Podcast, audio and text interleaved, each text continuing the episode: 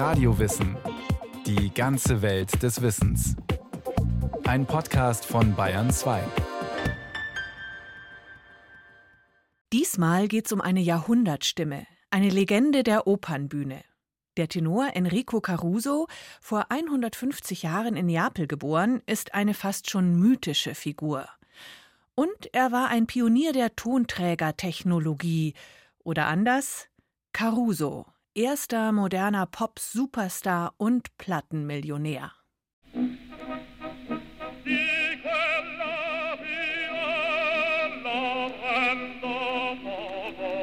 Mr. Caruso, macht es Ihnen Spaß, Platten aufzunehmen? Ich mag es, aber Spaß macht es nicht. Wie könnte es auch? Ich habe mehr Angst davor als vor dem anspruchsvollsten Auftritt. Warum? Ach, weil. Ja, weil alles perfekt sein muss. Diese Perfektion eines perfekten Mechanismus. Ich muss das, was ich singe, im Herzen, in der Seele, im Gefühl haben. Enrico Caruso in einem Interview aus dem Jahr 1917.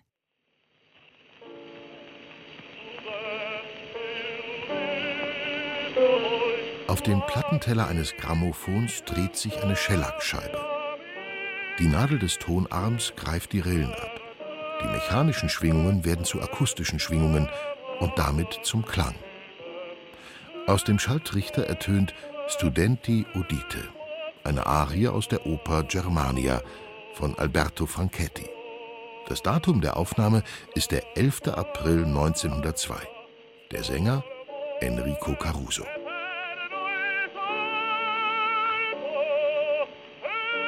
Es ist ein Schlüsselmoment in der Entstehungsgeschichte der modernen Medienwelt.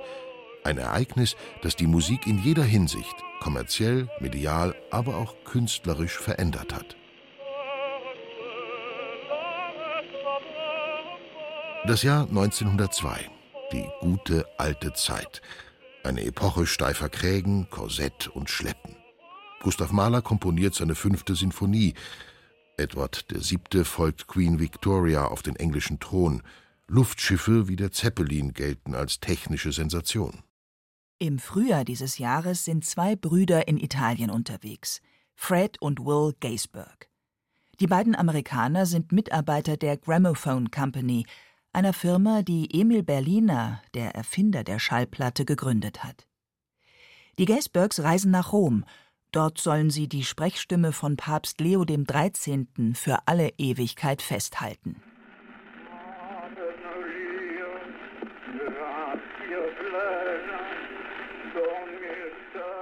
Zuvor legen die Gaisbergs einen Zwischenstopp in Mailand ein und besuchen die Scala. Auf der Bühne des berühmten Opernhauses steht ein junger Tenor, dessen Auftritt das Brüderpaar elektrisiert. Enrico Caruso.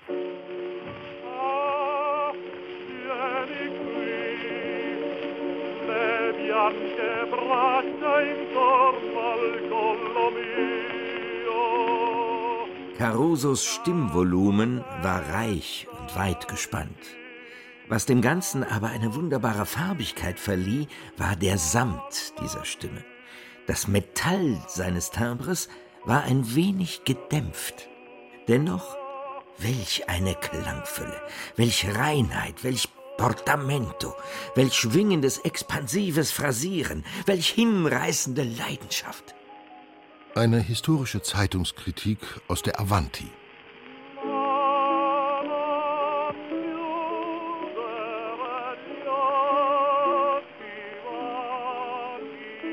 Nach diesem Abend sind die Gaisbergs entschlossen, den Tenor vor ihren Aufnahmetrichter zu locken.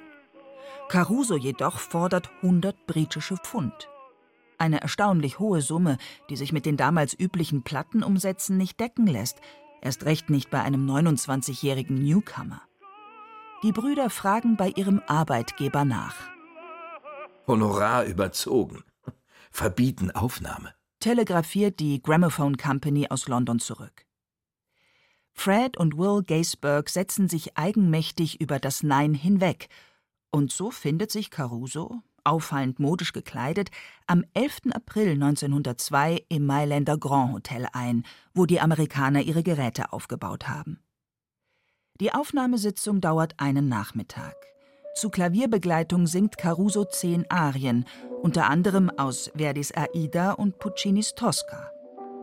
Er kassiert seine Gage und geht, wie seine Biografen kolportieren, in ein nobles Lokal zum Essen.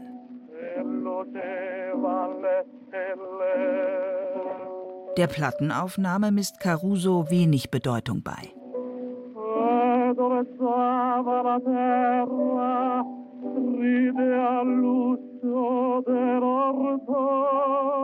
Noch gilt die Technologie der Schallaufzeichnung als wirtschaftlich unbedeutende Spielerei.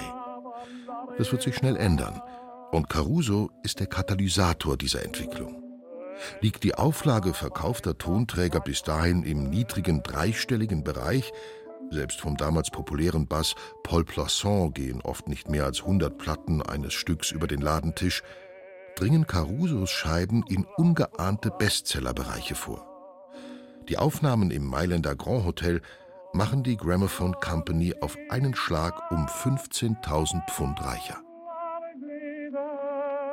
Das ist jedoch erst der Anfang. Mit Vesti la Giubba, einer Arie aus Leon Cavallos Bajazzo, gelingt Caruso der erste Millionenseller der Schallplattengeschichte. Will Gaisberg berichtet. Ich konnte nicht voraussehen, dass Caruso aufgrund dieses ersten Vertrags in den folgenden 20 Jahren 5 Millionen Dollar verdienen würde und unsere Grammophongesellschaft das Doppelte.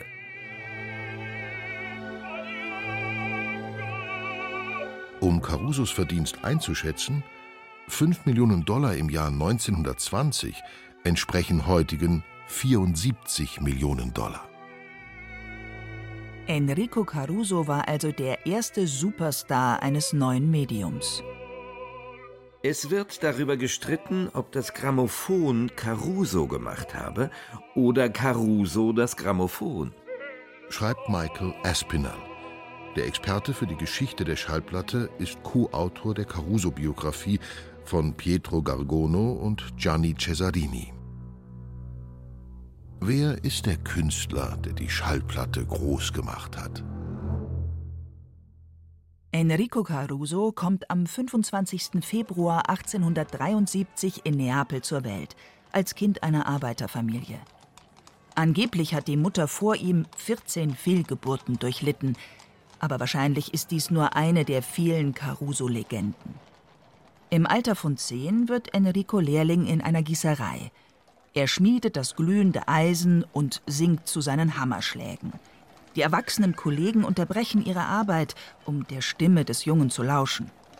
Auch das ist ein populäres Kapitel im Caruso-Mythos. Der halbwüchsige Enrico beginnt, sein Talent in klingende Münze umzusetzen. Begleitet von Mandolinen oder Gitarrenklängen tritt er an Straßenecken auf.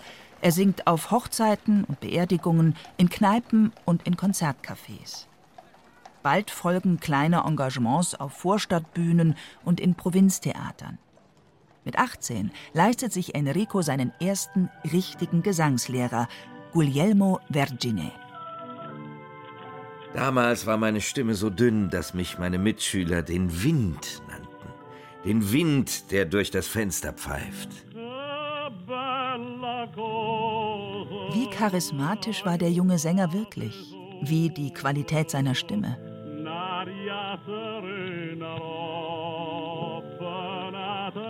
Die Caruso-Legende ist nicht frei von Widersprüchen.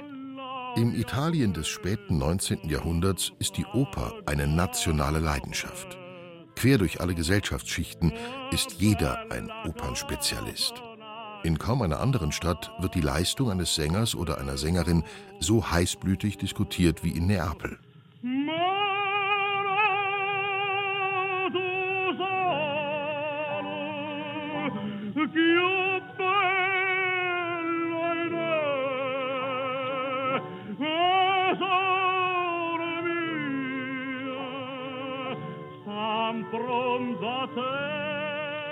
Enrico Caruso hat sich bereits von Salerno bis Mailand einen Namen gemacht, als er sich im renommiertesten Opernhaus seiner Heimatstadt präsentiert, dem mit Stuck und Samt ausgestatteten Teatro San Carlo. Die Neapolitaner aber zeigen dem Sänger aus dem Arbeiterviertel die kalte Schulter. Die Kritiker verfassen Verrisse. Ich kann in Caruso noch nicht den Künstler auf dem Höhepunkt seines Könnens sehen. Ein Künstler sollte seine Möglichkeiten kennen und sich nicht aufgrund eines möglicherweise irrigen Publikums überschätzen. Caruso ist tief verletzt und schwört, nie mehr in Neapel aufzutreten. An anderer Stelle erhält der Tenor dagegen höchste Anerkennung. Im August 1897 singt er Giacomo Puccini auf dessen Landgut vor. Der Komponist der Madame Butterfly ist eine der einflussreichsten Persönlichkeiten der Opernwelt. Puccini ist hingerissen. Wer hat dich zu mir geschickt? Gott.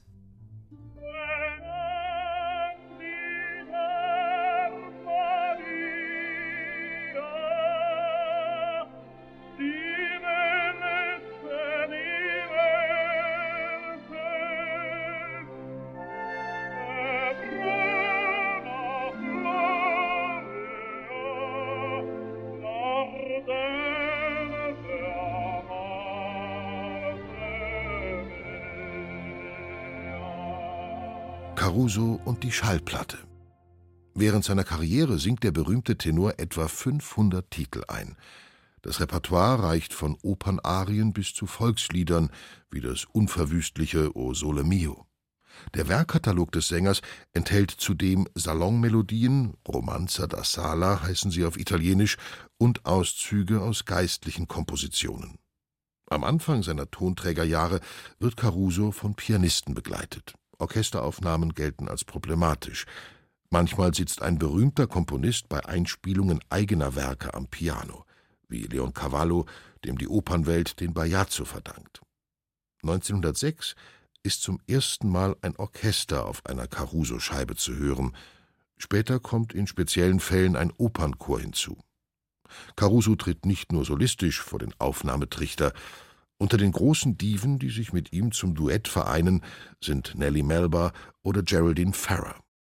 Caruso hatte die ideale Stimme für das Grammophon. Eine Stimme voller Weichheit, ohne metallische Zonen, mit einer technischen Beherrschung, die es dem Sänger erlaubte, keine Spitzentöne loszuschmettern, die das Diaphragma durchlöchert hätten. Michael Aspinall hat das Grammophon Caruso gemacht oder Caruso das Grammophon? Als der Neapolitaner 1902 seine ersten Schellackscheiben veröffentlicht, ist er auf dem Sprung auf die wichtigsten internationalen Opernbühnen. Der Erfolg seiner Platten erleichtert ihm das.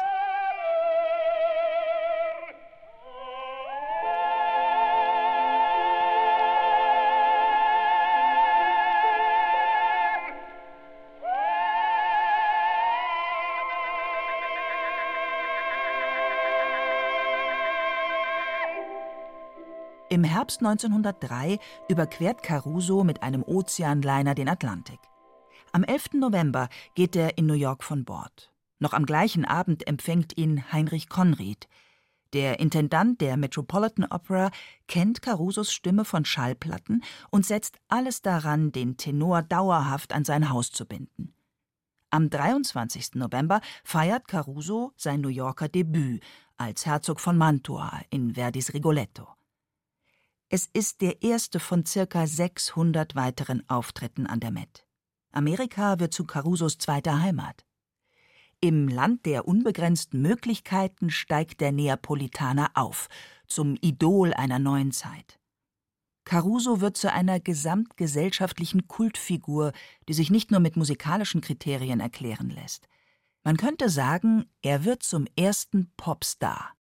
Es gibt Männer in diesem unserem Land, die lieber Caruso wären als der Präsident der Vereinigten Staaten von Europa. Spottet der Kritiker James Hanecker. Der Präsident der Vereinigten Staaten von Europa meint, der mächtigste Mann der Welt.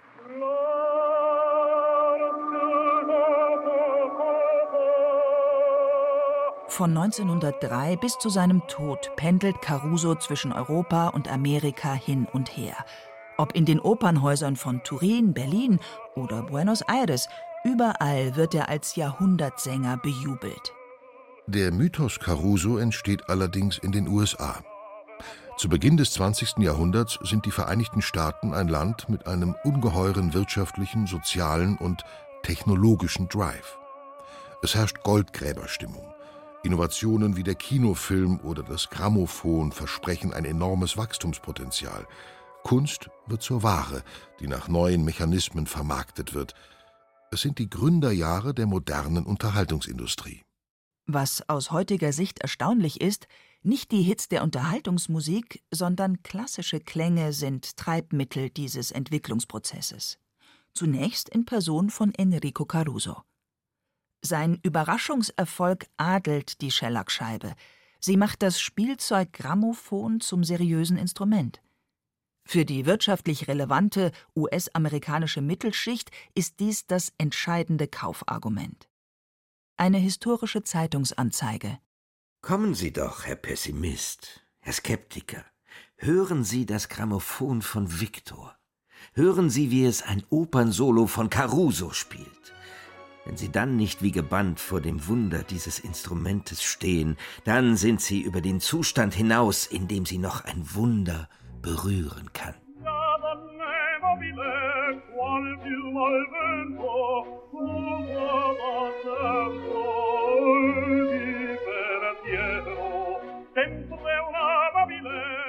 Die Schallplatte ist ein revolutionäres Medium. Zum ersten Mal kann eine Interpretation, das heißt die Verbindung eines Musikstücks mit einem ausübenden Künstler, zum Bestseller werden. Das verändert Grundsätzliches, wie Musik produziert und verkauft wird, dass klingende Musik immer und überall verfügbar ist und was es bedeutet, ein Star zu sein.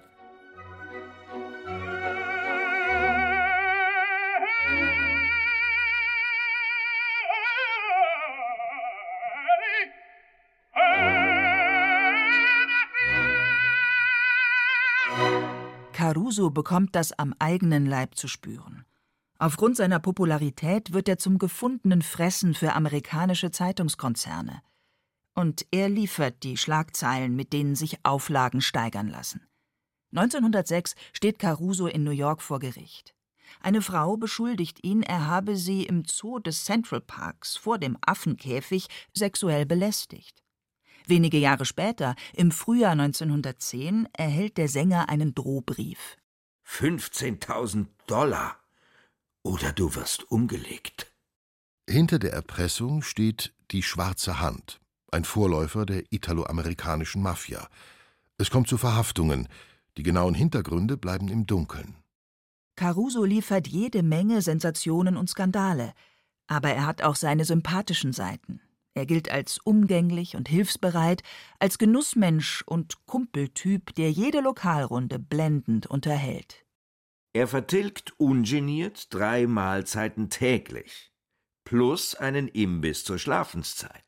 Egal was Caruso tut, jede seiner Regungen ist einen Zeitungsartikel wert.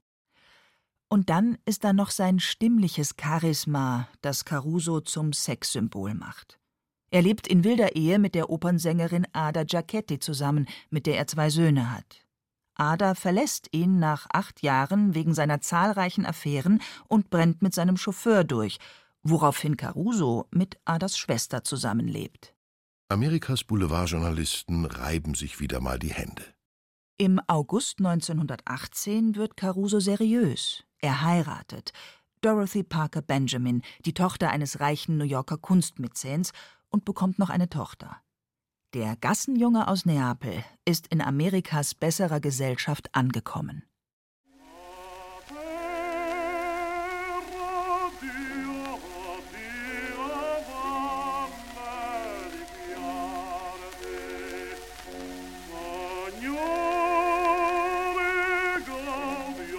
Anfang Dezember 1920 spürt der Sänger, dass mit ihm etwas nicht stimmt.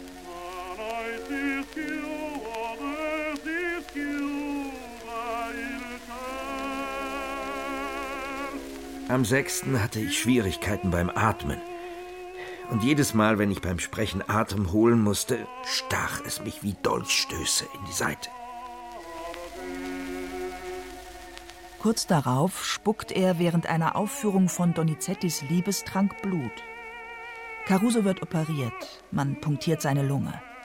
Der Tenor verlässt die USA und zieht sich nach Italien zurück. Dort stirbt er wenige Monate später, am Morgen des 2. August 1921 im Grand Hotel Vesuvio in seiner Geburtsstadt Neapel.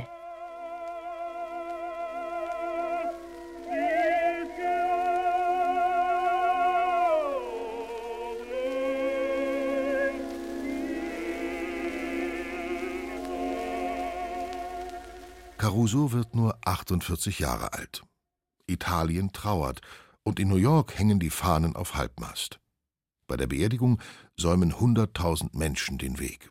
Die Gebäudefassaden längs des Leichenzuges sind schwarz verhüllt. Die Geschäfte in Neapel bleiben geschlossen. Die göttliche Stimme ist verstummt, titelt Il Mattino in einer Sonderausgabe. Verstummt? Nein, das ist er nicht. Caruso singt bis heute für uns. Eine kleine Scheibe kann Unsterblichkeit verleihen. Caruso, der Star der Shellac-Ära, ist das erste und eins der besten Beispiele dafür.